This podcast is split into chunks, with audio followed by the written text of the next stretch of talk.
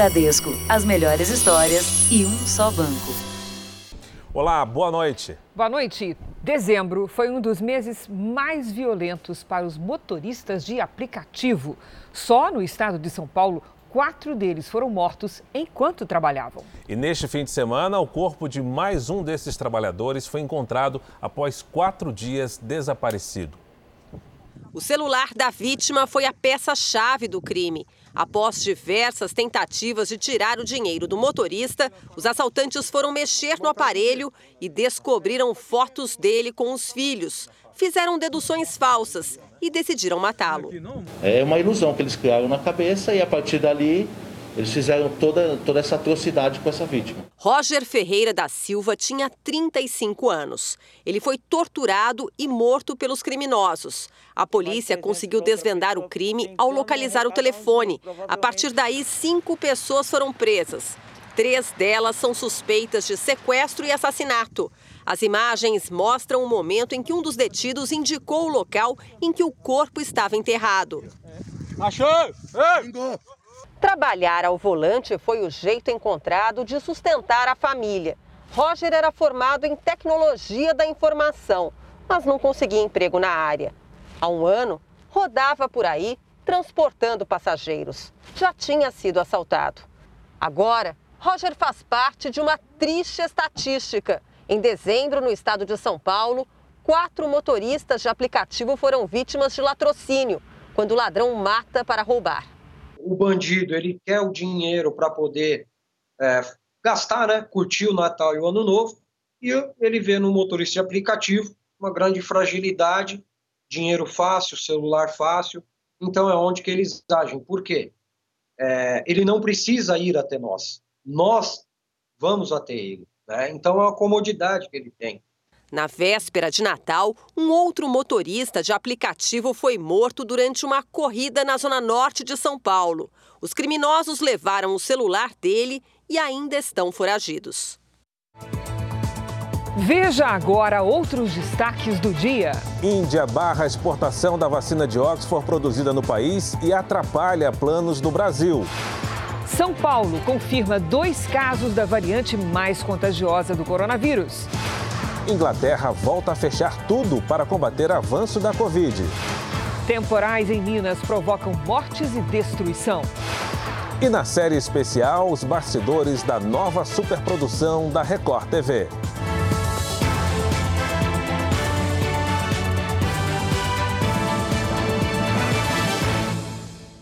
Oferecimento Bradesco. Em 2021, volte a brilhar.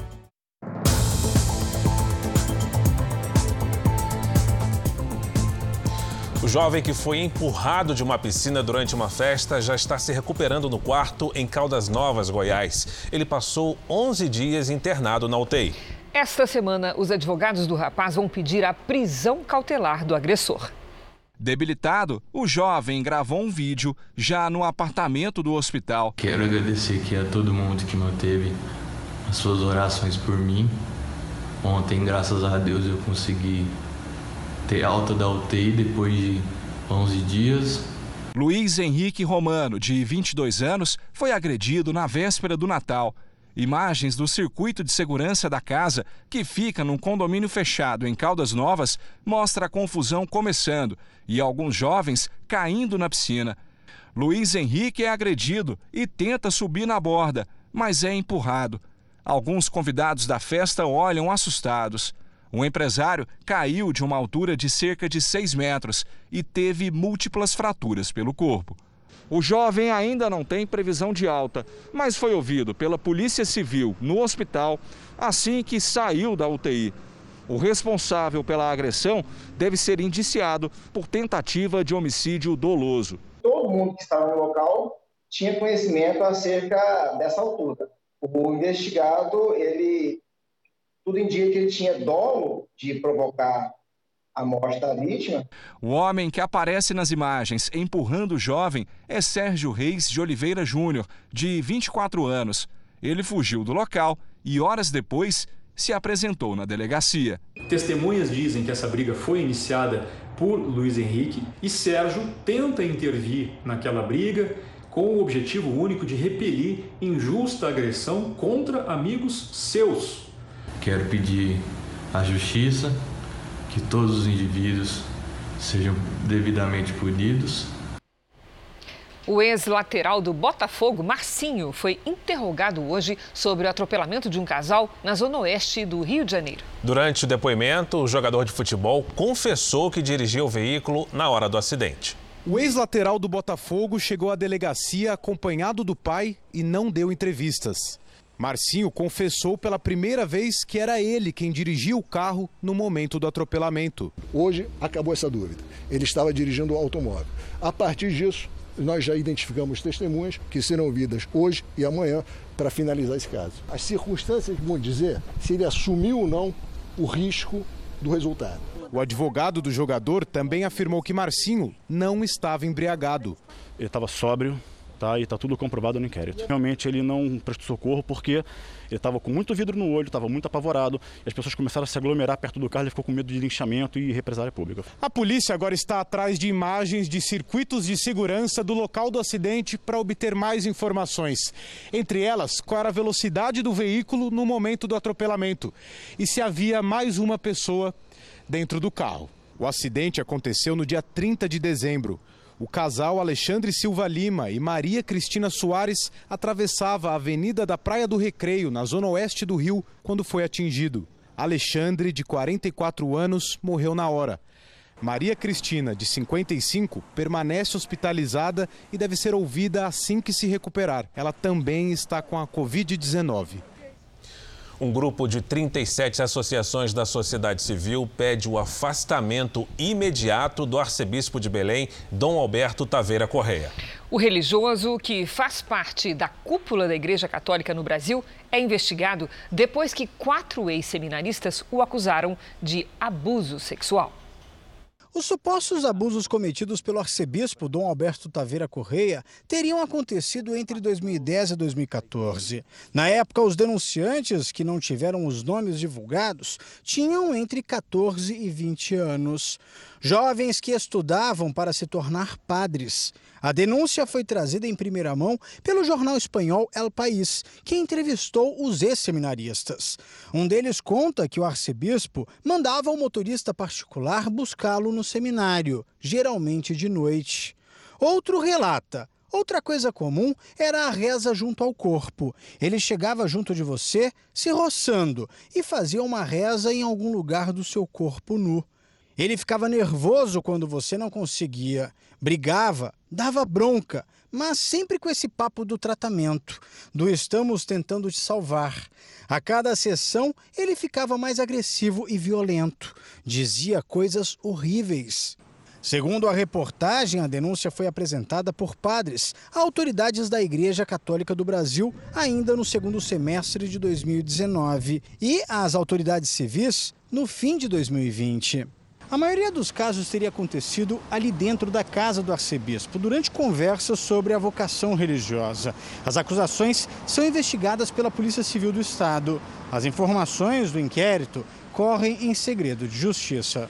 Um representante do Vaticano foi enviado para apurar as denúncias só no fim de dezembro de 2020, ou seja, quase um ano e meio depois das denúncias serem apresentadas à igreja.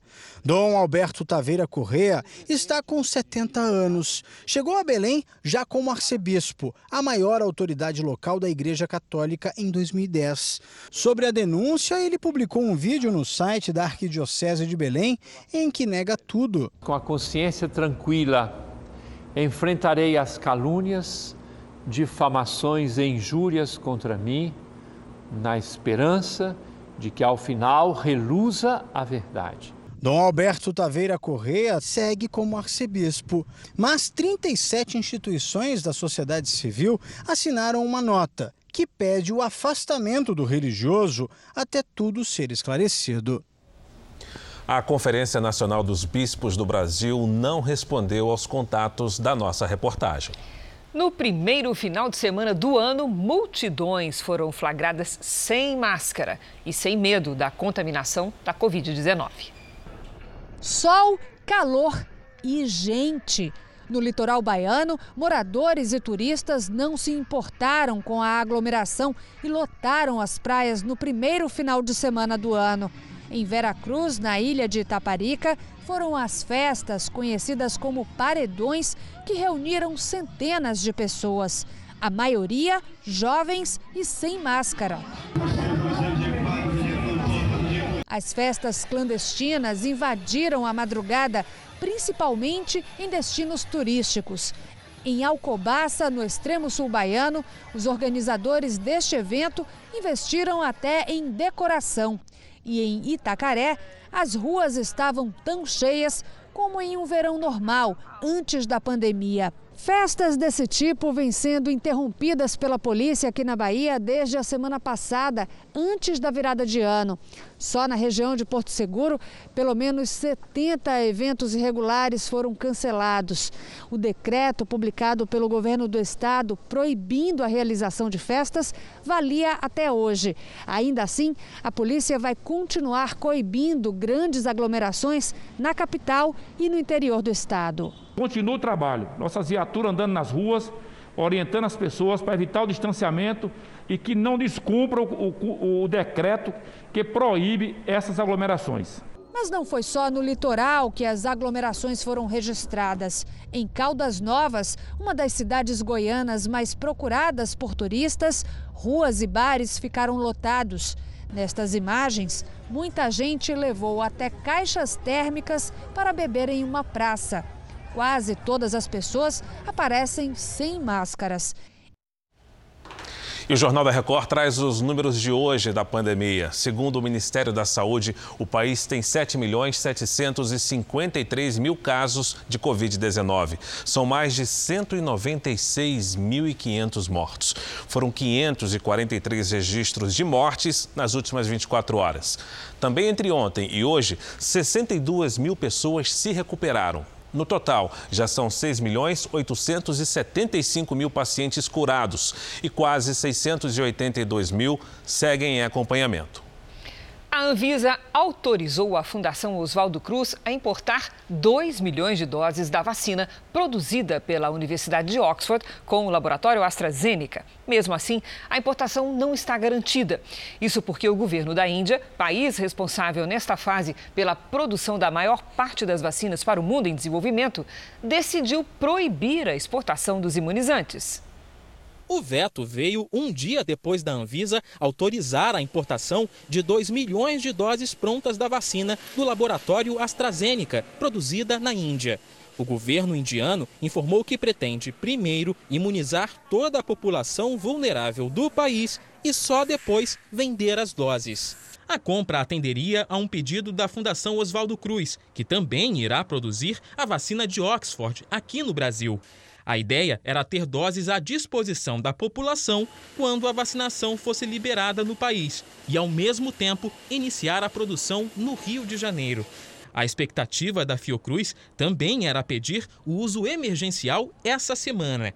As negociações para a compra estão com o Ministério das Relações Exteriores. Se a compra da Índia for concretizada, a Fundação Oswaldo Cruz terá que responder nos próximos dias um relatório da Agência Nacional de Vigilância Sanitária. A Anvisa quer saber como será feito o monitoramento de quem tomar a dose dessa vacina importada. E ainda, a comparação de estudos clínicos entre a vacina produzida no Reino Unido e a da Índia. O cronograma para a produção da vacina no Rio de Janeiro deverá ser mantido. Nos próximos dias, chega da China o primeiro lote da matéria-prima para fabricar as doses. O pedido de registro definitivo deverá ser feito no dia 15 de janeiro. A Fiocruz vai iniciar a entrega de vacinação a partir de um milhão de doses semanais. Quanto mais vacina nós tivermos já no território brasileiro, apenas aguardando a aprovação da Anvisa, é, é ideal. Vamos agora a Brasília com o repórter Clébio Cavagnoli saber como vai ser a ação do governo brasileiro via Ministério das Relações Exteriores para importar esses 2 milhões de doses. Olá, Clébio, boa noite para você. Olá, Cris, boa noite a você e Alfara. O governo brasileiro vai tentar o caminho da diplomacia. Segundo fontes do Itamaraty, não se descarta até uma eventual conversa do presidente Bolsonaro com o primeiro-ministro indiano. Uma outra questão importante é que a Anvisa quer saber se a vacina de Oxford, produzida na Índia, tem a mesma eficácia da que foi desenvolvida no Reino Unido. Uma nova reunião entre a agência e a Fiocruz foi marcada para amanhã, o que adiou, portanto, o pedido de uso emergencial. 47 países já começaram a imunização. O Ministério da Saúde ainda trabalha com a possibilidade de começar aqui no Brasil entre 20 de janeiro e 10 de fevereiro. Cris, Fara. Obrigada, Clébio.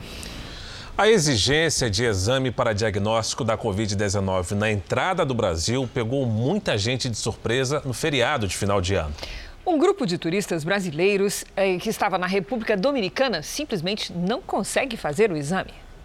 A viagem de Andressa à República Dominicana começou em 23 de dezembro e terminaria em 1 de janeiro. Só que até agora, a consultora de Goiânia não conseguiu retornar ao Brasil.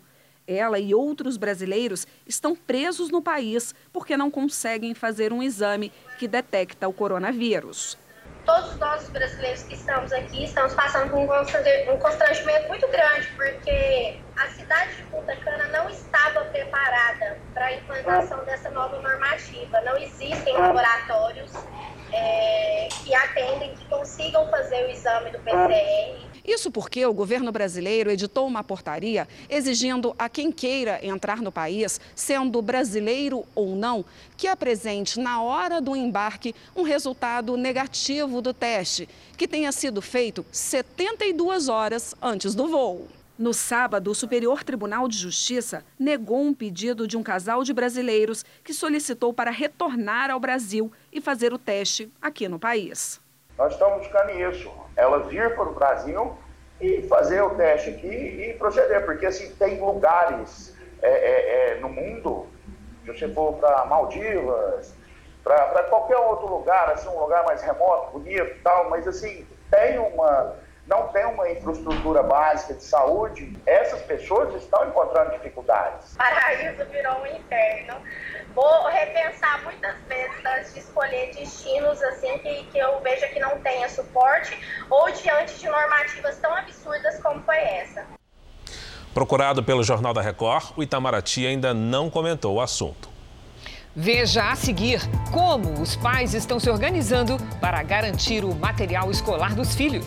E também na série especial, nossos repórteres acompanham em Marrocos as gravações da nova novela da Record TV.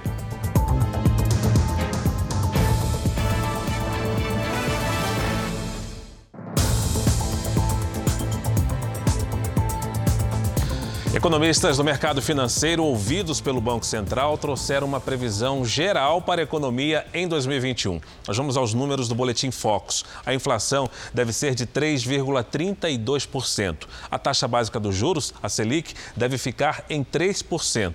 Já o PIB deve crescer 3,4%. Também hoje, o Ministério da Economia divulgou uma prévia da balança comercial em 2020. E houve superávit, ou seja, exportações maiores do que as importações. O saldo é de 50,99 bilhões de dólares, mais de 263 bilhões de reais. O crescimento é de 7%. Você tem filhos em idade escolar? Pois é, muitos pais ainda estão sem saber como serão as aulas dos filhos neste ano. Certo mesmo é o custo do material escolar. Pois então, aponte a câmera do seu celular para o nosso QR Code e confira cinco dicas para comprar os itens da lista. Com as aulas online, a maior parte do material escolar da filha de 12 anos não foi usada em 2020. Praticamente tudo intacto, sem sem utilizar. Kátia pretende reutilizar o que for possível. Geralmente no início do ano nós temos a escola, o material escolar e o uniforme, que o uniforme sai em torno de 500 reais mais ou menos por aí. As incertezas sobre a evolução da pandemia se refletem no ensino. O início das aulas, como elas serão aplicadas, se vão ser online, presenciais, tudo pode mudar. A única coisa que não muda é a importância de pesquisar o preço do material escolar. No final do ano, o Procon de São Paulo realizou uma pesquisa sobre os 80 principais itens e constatou diferenças de até 173% no valor cobrado por um mesmo produto. Além de pesquisar e de reutilizar o material que sobrou do ano passado, as dicas do Serviço de Proteção ao Consumidor são trocar com outros alunos livros didáticos que ainda estão em condições de uso, Fazer negociações coletivas com outros pais. A quantidade pode garantir bons descontos. Nas compras pela internet, checar a procedência da empresa e o custo do frete. O Procon também faz um alerta. As escolas não podem exigir produtos de uso coletivo, como materiais de escritório, de higiene ou de limpeza, por exemplo. O presidente do sindicato da categoria diz que 2021 é um ano em que as escolas precisam, mais do que nunca, ser flexíveis, tanto na lista de materiais quanto nas mensalidades. E mais do que nunca, nessa hora, é hora de ser parceiro da família. O material escolar é material de uso próprio do aluno. Não é material, não é papel higiênico, não é copo de café, não é copo descartável, não é nada disso. Os planos de saúde têm autorização para reajustar as mensalidades agora em 2021. Está conosco a Patrícia Lages. Vamos saber com ela como é que se faz para escapar desses aumentos. Patrícia, ano novo, despesa nova. Quando é que começa a vigorar esse aumento? Verdade, Cris. Boa noite para você e boa noite para você de casa. Os reajustes estão previstos já para este mês. Eles podem ficar entre 20% e 25%, segundo a Fundação Getúlio Vargas. O Instituto Brasileiro de Defesa do Consumidor, o IDEC, entrou com uma ação na Justiça para tentar barrar esses aumentos. Segundo a Associação Brasileira de Planos de Saúde, os reajustes se referem apenas aos custos de 2019, antes da pandemia. Além disso, aqui em São Paulo, por exemplo, o governo do estado passou a cobrar ICMS sobre equipamentos e insumos hospitalares que antes eram isentos. E isso torna as despesas ainda mais altas. E nesse caso, o que, que os usuários dos planos podem fazer? Cris, a primeira coisa seria revisar os termos do convênio e estudar outras possibilidades. Por exemplo, uma pessoa que tem uma cobertura nacional, mas passa a maior parte do tempo na mesma cidade, ela poderia optar por um plano local mais barato. Em caso de viagem, ela pode fazer um seguro só pelos dias em que estiver fora. Seria interessante também verificar a rede credenciada. Às vezes, a inclusão de um único hospital encarece bastante a mensalidade. Nesse caso, compensaria abrir mão dessa unidade para poder manter as demais coberturas. E entre os planos de saúde e o SUS, também há as redes de centros médicos com preços populares para consultas, exames e cirurgias. A saúde física depende da saúde do bolso, por isso é preciso estudar todas as opções, né, Cris? Excelentes dicas, Patrícia. Obrigada, boa noite. Veja a seguir: São Paulo confirma dois casos da variante do coronavírus detectada no Reino Unido. E na nossa série especial, os bastidores em Marrocos da nova superprodução da Record TV, Gênesis.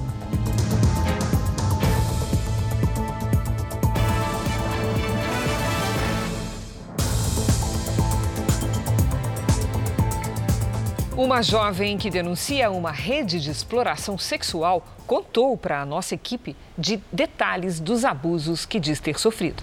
E o número de mulheres que acusam os suspeitos já passa de 30. Uma das jovens que denunciam uma rede de exploração sexual de menores decidiu falar. Nesta entrevista, a adolescente diz que as menores eram levadas para esta casa, na região da Pampulha, área nobre de Belo Horizonte em festas particulares, regadas a drogas e álcool, elas se relacionariam com homens mais velhos. Ele me chamou para ir para casa dele, que ele fazia festa de um amigo dele, a amiga dele que era para mim ir. Tinha menor de idade, tinha bebida, tinha droga, tinha cara velho. E quando há prática de atos libidinosos com menores de 14 anos, independente de haver o consentimento, isso, isso é estupro de vulnerável. O resultado de um desses encontros foi uma gravidez precoce, aos 14 anos de idade. Era assim que eu tava doidona, sentada no sofá, pegou e me levou pro quarto, falou que tinha mantido relação sexual comigo. O dono da casa onde a adolescente teria sido abusada é Rodrigo Fiuza, um influenciador digital. Ele e mais três suspeitos estão presos, acusados de organizar as festas onde as meninas eram violentadas e fotografadas nuas. As imagens eram expostas na internet. Arquivos com material pornográfico infantil foram apreendidos. Depois da prisão dos envolvidos, a polícia descobriu uma outra casa, também em Belo Horizonte, onde meninas teriam sido abusadas sexualmente em 2019.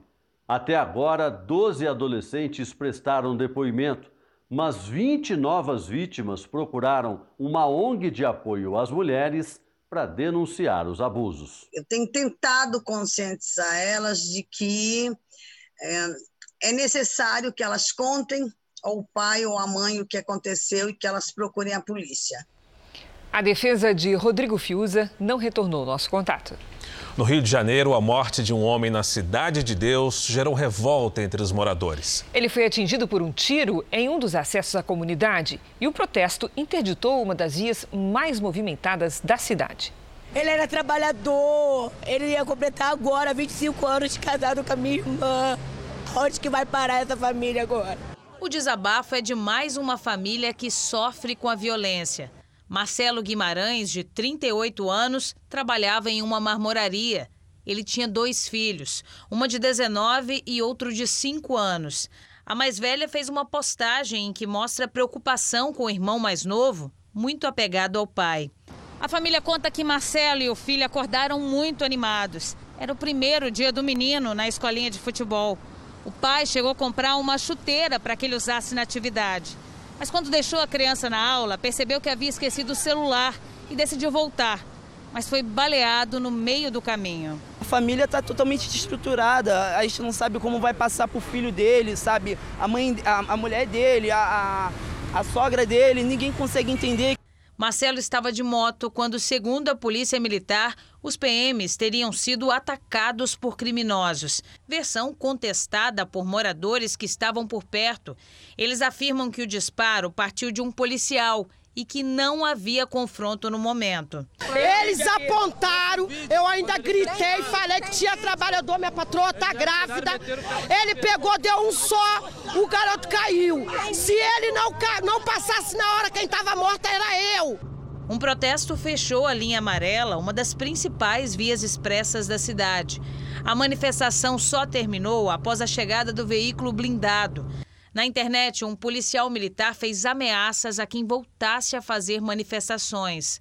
Além da investigação da Polícia Civil, um inquérito da Polícia Militar vai apurar a conduta dos policiais. Marcelo não era metido com nada, não bebia, entendeu? Super pai, super família. Só justiça mesmo agora. A Polícia Militar também abriu um procedimento para apurar a conduta do policial que fez ameaças por meio de uma rede social. Ainda no Rio, um fuzil foi furtado ontem de dentro de um quartel do Exército na zona oeste da cidade. A câmera de segurança registra o momento em que a arma foi entregue a criminosos que passavam de carro. O Comando Militar do Leste informou que o fuzil foi recuperado, mas não esclareceu como. Afirmou ainda que abriu um procedimento judicial para apurar o fato e que as providências cabíveis serão tomadas pela Justiça Militar. Dois suspeitos colocaram fogo em um veículo que vendia gás em Embu das Artes, na Grande São Paulo. Veja as imagens. O carro em chamas está parado, mas após uma explosão começa a descer a rua de ré. É possível ver um objeto voando pelos ares e caindo próximo ao local. O veículo só para no muro de uma casa. Segundo a polícia, os criminosos teriam ateado fogo ao veículo depois de tentarem roubar o motorista. Apesar do susto, ninguém se feriu. Voltamos a falar da pandemia do coronavírus. O estado de São Paulo confirmou ter encontrado dois casos da variante do coronavírus identificada no Reino Unido. O sequenciamento genético confirmou. Uma mulher de 25 anos e um homem de 34 que teve contato com ela foram infectados pela nova variante do coronavírus. Os dois residem em São Paulo e segundo a Secretaria de Saúde do Estado, a jovem havia se encontrado com pessoas que estiveram no Reino Unido. Outras duas suspeitas de contaminação em São Paulo foram descartadas hoje pela Secretaria de Saúde. Segundo especialistas, a nova variante do coronavírus não causa necessariamente uma doença mais grave, mas se torna perigosa quando encontra o ambiente ideal para exercer a sua principal característica, que é a de se espalhar com mais facilidade. E isso o vírus pode ter encontrado nas festas de fim de ano aqui no Brasil. É uma combinação que deixa a gente muito apreensivo. A gente sabe, a gente viu cenas as duas últimas semanas nas festas de Natal, de Réveillon, que muitas pessoas não respeitaram a condição de isolamento, de uso de máscaras. Se a gente introduzir uma cepa mais transmissível dentro desse contexto, isso pode sim ser uma bomba relógio que pode explodir e sobrecarregar ainda mais o sistema de saúde já cansado, com a capacidade no limite de atendimento de pacientes. Então, isso nos preocupa para as próximas semanas. A recomendação para a população é, continua sendo a mesma desde o início da pandemia. Uso de máscara, distanciamento social, lavagem de mãos e, na impossibilidade de lavar as mãos com água e sabão, a utilização de álcool gel. Depois de o Ministério das, da Economia restringir a exportação de agulhas e seringas, a pasta da Saúde quer a isenção de impostos para importar estes produtos. Em outra frente, a Pfizer negocia a venda de vacinas direto com os estados. A notícia foi dada em primeira mão pelo presidente do Conselho Nacional de Secretários de Saúde, o CONAS. Segundo Carlos Eduardo, representantes da Pfizer já teriam procurado o conselho para negociar o fornecimento da vacina contra a Covid-19 para os estados. Diante do, do, do compasso de espera que tem mantido com o governo federal, eles teriam interesse de fazer a venda agora aos estados desde que isso fosse articulado via Conselho Nacional de Secretário de Saúde. Em mais uma tentativa para conseguir insumos para viabilizar o plano de vacinação contra a Covid-19, hoje o governo, por meio do Ministério da Saúde, encaminhou um ofício para o Ministério da Economia. Esse novo pedido quer a isenção de impostos para a importação de seringas e agulhas. A gente sabia há alguns meses que a gente teria mais uma vez uma disputa nacional, ou melhor, internacional, por insumos. A decisão do governo federal de restringir a exportação de seringas e agulhas veio por meio desta portaria da Secretaria de Comércio Exterior ligada ao Ministério da Economia. Os produtos agora fazem parte da lista de itens que precisam de licença especial para serem exportados. A mudança foi solicitada pela equipe do Ministério da Saúde. No pedido, os técnicos afirmaram que a medida é para viabilizar a oferta de seringas e agulhas para atender ao Plano Nacional de Vacinação. Uma decisão que veio após o fracasso do pregão que ocorreu para a compra de 330 milhões de agulhas e seringas. O governo conseguiu apenas 2,4% dos materiais que pretendia adquirir. Esta decisão do governo de criar uma burocracia a mais para aqueles pedidos de exportação não vai impactar financeiramente as empresas, uma vez que o volume de exportação é aproximadamente 10% desta produção anual. O Reino Unido decretou hoje um novo confinamento total na Inglaterra.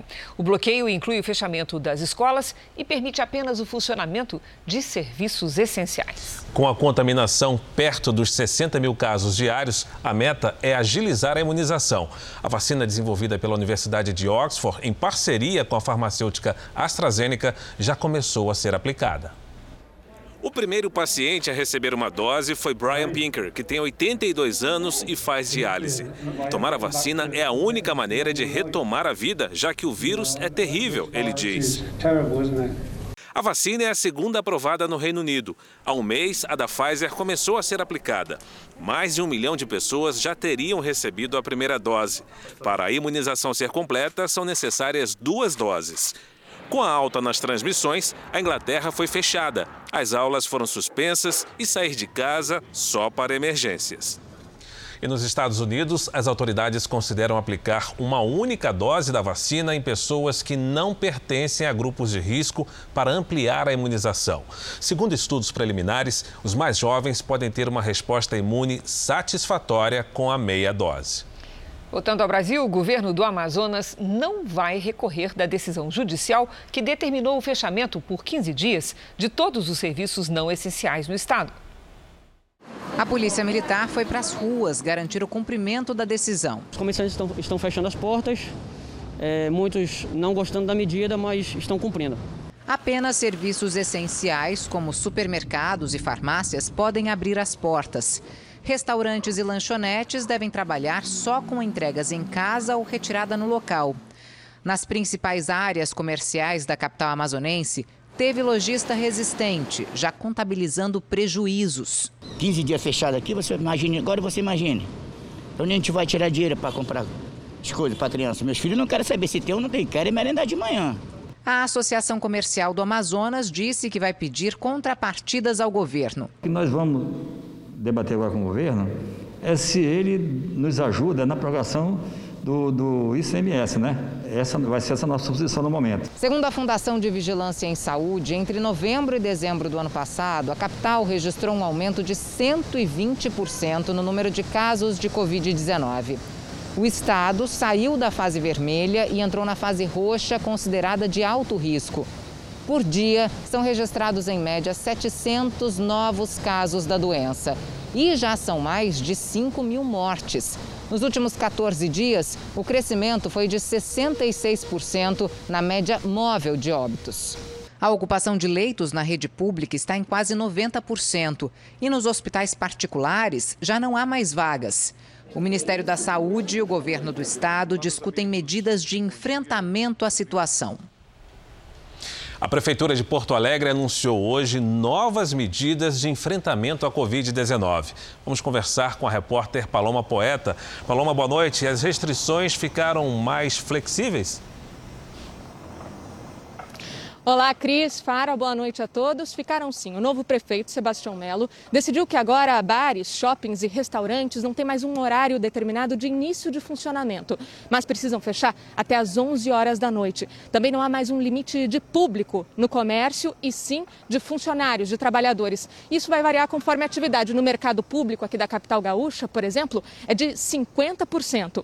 Na classificação do estado, Porto Alegre está em bandeira vermelha, o que significa que apenas os serviços considerados cuidados essenciais devem funcionar. Nesta segunda-feira, a capital gaúcha registrou uma taxa de ocupação de UTIs de quase 88%. Cris, Fara. Obrigado, Paloma. Pelo menos seis pessoas morreram vítimas dos temporais em Minas Gerais desde a virada do ano. Hoje foi encontrado o corpo de um rapaz que havia desaparecido em uma cachoeira no sul do estado. Jardim Rezende Correia é a terceira vítima do grupo de 19 banhistas surpreendido por uma forte correnteza chamada Cabeça d'Água, na Cachoeira de Cascatinha, em Capitólio, sul de Minas. Duas pessoas morreram na hora, 16 foram resgatadas no mesmo dia. Em Santa Luzia, região metropolitana da capital, Pacientes que aguardavam atendimento médico debaixo de uma tenda ficaram com os pés na água durante o temporal. A tenda montada pela prefeitura fica neste local, mas os funcionários não permitiram a nossa entrada. Em nota, a Prefeitura de Santa Luzia disse que os cinco pacientes foram levados para a parte interna da unidade e todos foram atendidos. Em Nova Era, na região central, choveu granizo e a ventania derrubou árvores e um poste. Este posto de combustíveis foi destelhado. Ninguém se feriu. Em Conselheiro Lafayette, a água invadiu a rodoviária. Em Belo Horizonte, um adolescente morreu após ser levado pela enxurrada junto com a bicicleta. Ele ficou preso debaixo de um carro. Na região da Pampulha, um muro caiu sobre vários carros e houve queda de árvores. Nossas cidades são impermeáveis isso provoca, em grande medida, a ocorrência de enxurradas, e essas enxurradas muitas vezes surpreendem tanto pedestres como ciclistas, motociclistas e até motoristas de veículos. Será que essa chuva forte continua lá em Minas Gerais? Quem sabe de tudo é a Lidiane Sayuri. Boa noite, Lid. Oi, Cris. Boa noite para você, para quem nos acompanha. Continua em Minas e se espalha pelo país, viu? E o que é que causa tantos temporais assim? Bom, vamos ver é a combinação de calor e umidade. No verão, a temperatura fica mais alta e os ventos trazem mais umidade do norte para o sul e sudeste. Quanto mais umidade, maiores são as nuvens e a quantidade de água que elas proporcionam. A terça-feira será de tempo firme apenas no interior do Nordeste. E atenção, porque o solo está encharcado entre o norte de Santa Catarina e o leste de Minas Gerais. E isso pode aumentar ainda mais o risco de alagamentos e deslizamentos. No norte e no centro-oeste, previsão de pancadas. Em Macapá e em Belém, risco de chuva forte. Na capital do Pará, máxima de 32 graus. Em Fortaleza, chuva, sol com 33. Em BH, chuva a qualquer hora com máxima de 26 e até 31 graus em Florianópolis. Em São Paulo e no Rio de Janeiro, chuva forte à tarde. Máximas amanhã de 30 e de 32 graus. Cris. Verão começando com chuvarada, né, Lídia? alerta. Obrigada, boa Até noite. amanhã. Pois então agora vamos a Brasília, porque o PT anunciou o apoio à candidatura do deputado Baleia Rossi à presidência da Câmara. Quem tem as informações é o repórter Yuri Ascar. Boa noite, Yuri. Essa foi uma decisão que dividiu o PT. Qual foi o placar dessa decisão, Yuri? Boa noite, Cris. Boa noite a todos. Foram 27 votos a favor da aliança e 23 contrários. O discurso oficial do PT é de união em torno da candidatura de Baleia Rossi, que tem o apoio também do atual presidente da Câmara, Rodrigo Maia, e dos demais partidos de oposição. Mas o resultado demonstra que ainda existe resistência dos petistas ao MDB, partido que apoiou o impeachment da ex-presidente Dilma Rousseff. Resta saber se essa resistência não vai se transformar em constrangimento pela posição do PT. Já os apoiadores de Arthur Lira, do PP, apostam nos dissidentes das legendas de centro e também de esquerda, incluindo o próprio PT. Pelas contas de Lira, já seriam mais de 300 votos a favor dele, o que levaria o deputado governista à vitória. Arthur Lira passou os últimos dias na Bahia, onde garantiu o apoio de parte do DEM, partido de Rodrigo Maia, e deve seguir uma agenda de viagens em busca dos votos dos descontentes com a aliança do centro com o Partido dos Trabalhadores. De Brasília, Yuri Ascar. Xadrez complexo, Yuri. Obrigada. E agora a política dos Estados Unidos. Esta semana, o Congresso americano se reúne para certificar a vitória de Joe Biden na eleição presidencial. Mas um grupo de parlamentares republicanos do partido do presidente Trump promete rejeitar a nomeação. Nos bastidores do Congresso, apoiadores de Trump planejam tumultuar o processo de certificação de Joe Biden na quarta-feira. Mas o grupo representa cerca de 28% dos legisladores americanos, o que, segundo os especialistas, não é suficiente para mudar os rumos da eleição, que já foi certificada nos 50 estados americanos e teve mais de 60 contestações rejeitadas nos tribunais de todo o país, inclusive na Geórgia, que neste fim de semana foi palco de uma polêmica. No sábado, o presidente Donald Trump ligou para a principal autoridade eleitoral do estado, o secretário Brad Raffensperger. O jornal The Washington Post publicou a gravação. So, look, all I want to do is this. I just want to find uh, 11,780 votes, which is one more than we have, because we won the state. We have to stand by our numbers. We believe our numbers are right. We believe that we do have an accurate election. No, no, you don't. You don't have. You don't have. Not even close. A Casa Branca não comentou o assunto. Em uma carta aberta, os 10 ex-secretários de defesa dos Estados Unidos que ainda estão vivos, incluindo dois que fizeram parte da administração Trump, disseram que a hora de questionar o resultado da eleição já passou. Nas redes sociais, o presidente Trump disse que fará um discurso nesta noite e pediu que os americanos se unam em uma grande manifestação chamada Marcha por Trump, que deve acontecer na quarta-feira. O Irã rompeu mais uma vez o acordo nuclear que assinou com as grandes potências. A produção de urânio enriquecido a 20% é cinco vezes maior do que o necessário para abastecer usinas nucleares civis. O acordo, assinado em 2015 com potências mundiais, prevê o enriquecimento máximo a 4%. O Irã insiste que o programa nuclear é pacífico, mas Estados Unidos e Israel contestam essa afirmação. Em 2018, o governo americano anunciou a saída do acordo nuclear e passou a impor sanções ao Irã. Desde então, o regime iraniano violou uma série de compromissos assumidos no acordo. O primeiro-ministro israelense Benjamin Netanyahu disse nesta segunda-feira que Israel não permitirá que o Irã fabrique armas nucleares. Com 90% de pureza, o urânio enriquecido pode ser usado para essa finalidade. Hoje, a Marinha iraniana apreendeu no Golfo Pérsico um navio-tanque da Coreia do Sul. A tripulação foi detida e, para liberar a embarcação, o Irã exige que o governo sul-coreano desbloqueie o equivalente a 37 bilhões de reais. Dinheiro que foi congelado em bancos da Coreia do Sul por causa das sanções americanas. Nesta segunda, estamos a 200 dias das Olimpíadas de Tóquio e as autoridades japonesas mantêm o planejamento, mesmo com o aumento no número de casos da Covid-19. O governo acredita que os Jogos serão um símbolo da vitória contra a pandemia. Só entre atletas, o Japão receberá 15 mil pessoas no próximo mês de julho. Já neste momento, o país considera decretar estado de emergência na região metropolitana de Tóquio. A recomendação é para que as pessoas evitem passeios e tentem trabalhar de casa. Sobre a vacina, o primeiro-ministro disse que a imunização deve começar no mês que vem.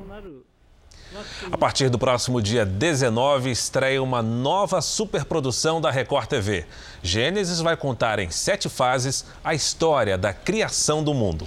Antes da pandemia, a equipe foi até Marrocos e gravou em paisagens deslumbrantes cenas que vão emocionar o público.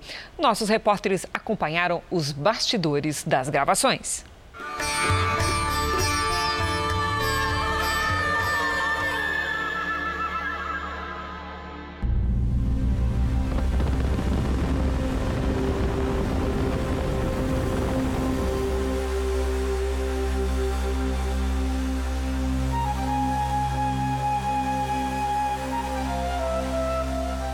Estamos na porta de entrada para o deserto do Saara.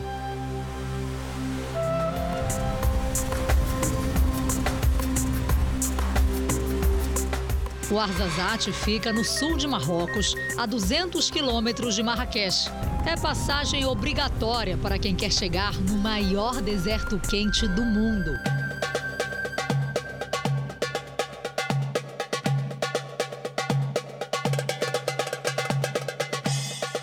Mas a cidade é muito mais do que uma rota de passagem.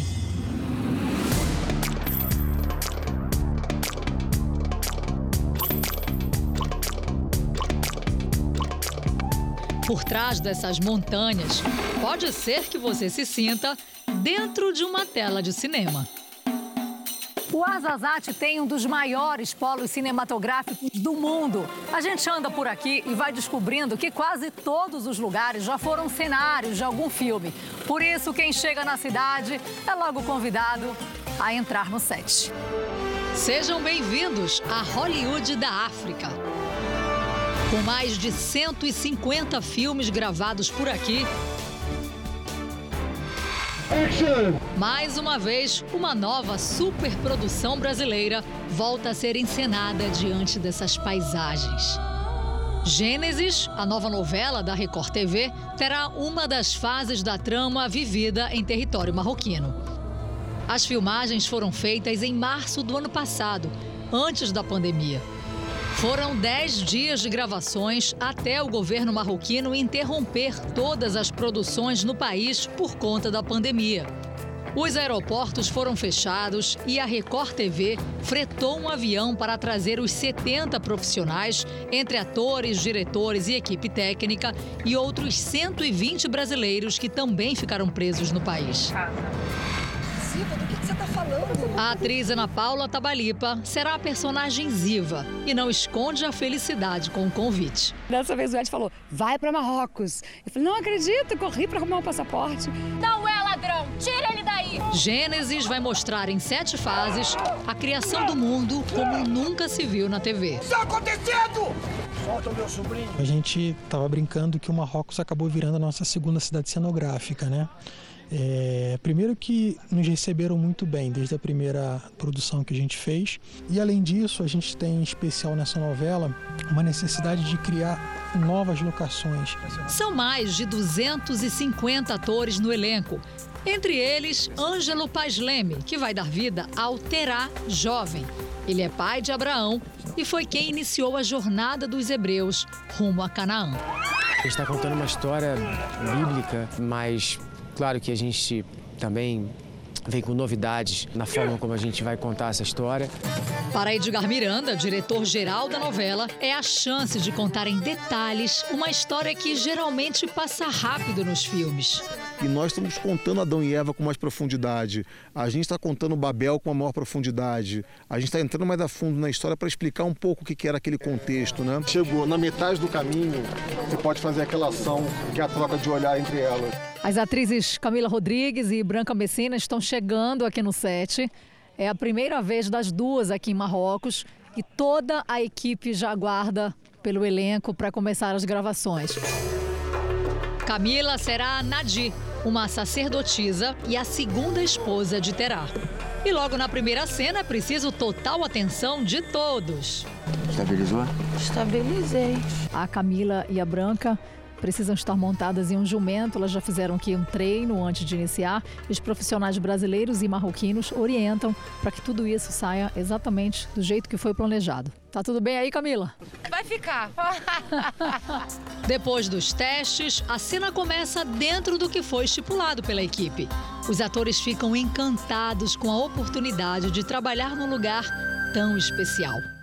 É impressionante. Quando a gente chegou no set, parecia que a gente estava chegando na Lua e assim, o set era NASA. É porque é uma coisa do nada. A estrutura é muito maravilhosa. É, o set é muito tranquilo, é muito organizado. Fiquei impressionada assim com o silêncio, com a dedicação e o profissionalismo das pessoas. Para a Branca Messina, que está estreando na tela da Record TV, é uma oportunidade de ampliar a carreira. Eu sempre fiz cinema, então realmente fazer novela é uma grande experiência, porque é como se fossem vários filmes por dia, né? Então a gente está fazendo, sei lá, 29 filmes, assim. E nesse clima de mega produção internacional. Ação! Cada um se comunica de um jeito. Em inglês. From this side. Thank you. Francês. Devant la caméra. Bien devant. Árabe. E português. Aquela na mão recuando, então, tá? Tudo comandado pelo Hamid, o chefe do set marroquino. Ele já trabalhou com grandes nomes do cinema mundial e diz que está adorando dividir sua experiência com os atores brasileiros. Ele diz que já trabalhou com Michael Douglas, Brad Pitt, Leonardo DiCaprio, Robert De Niro. Robert De Niro. E que os brasileiros são muito profissionais, respeitosos, os melhores. É nessa união dos idiomas que a equipe de Gênesis quer levar até o público os dias intensos das gravações da saga de Abraão, aqui em Marrocos. E a emoção de estar trabalhando num país estrangeiro, com uma equipe internacional, é um privilégio. Só tenho a agradecer, eu e o público, com certeza, quando assistir a novela, vai ver o quanto ela vai estar linda e feita com muito esmero e carinho. Então, anote aí, no próximo dia 19 de janeiro estreia a nova superprodução da Record TV, Gênesis. E você pode acompanhar os bastidores, entrevistas com o elenco e muito mais sobre a novela no endereço que está aparecendo aí na tela da sua TV. Jornal da Record termina aqui. A edição de hoje na íntegra e também a nossa versão em podcast estão no Play Plus e em todas as nossas plataformas digitais. E à meia-noite e meia tem mais Jornal da Record. Fique agora com a novela Amor Sem Igual. A gente se vê amanhã. Até lá. Ótima noite para você e até amanhã.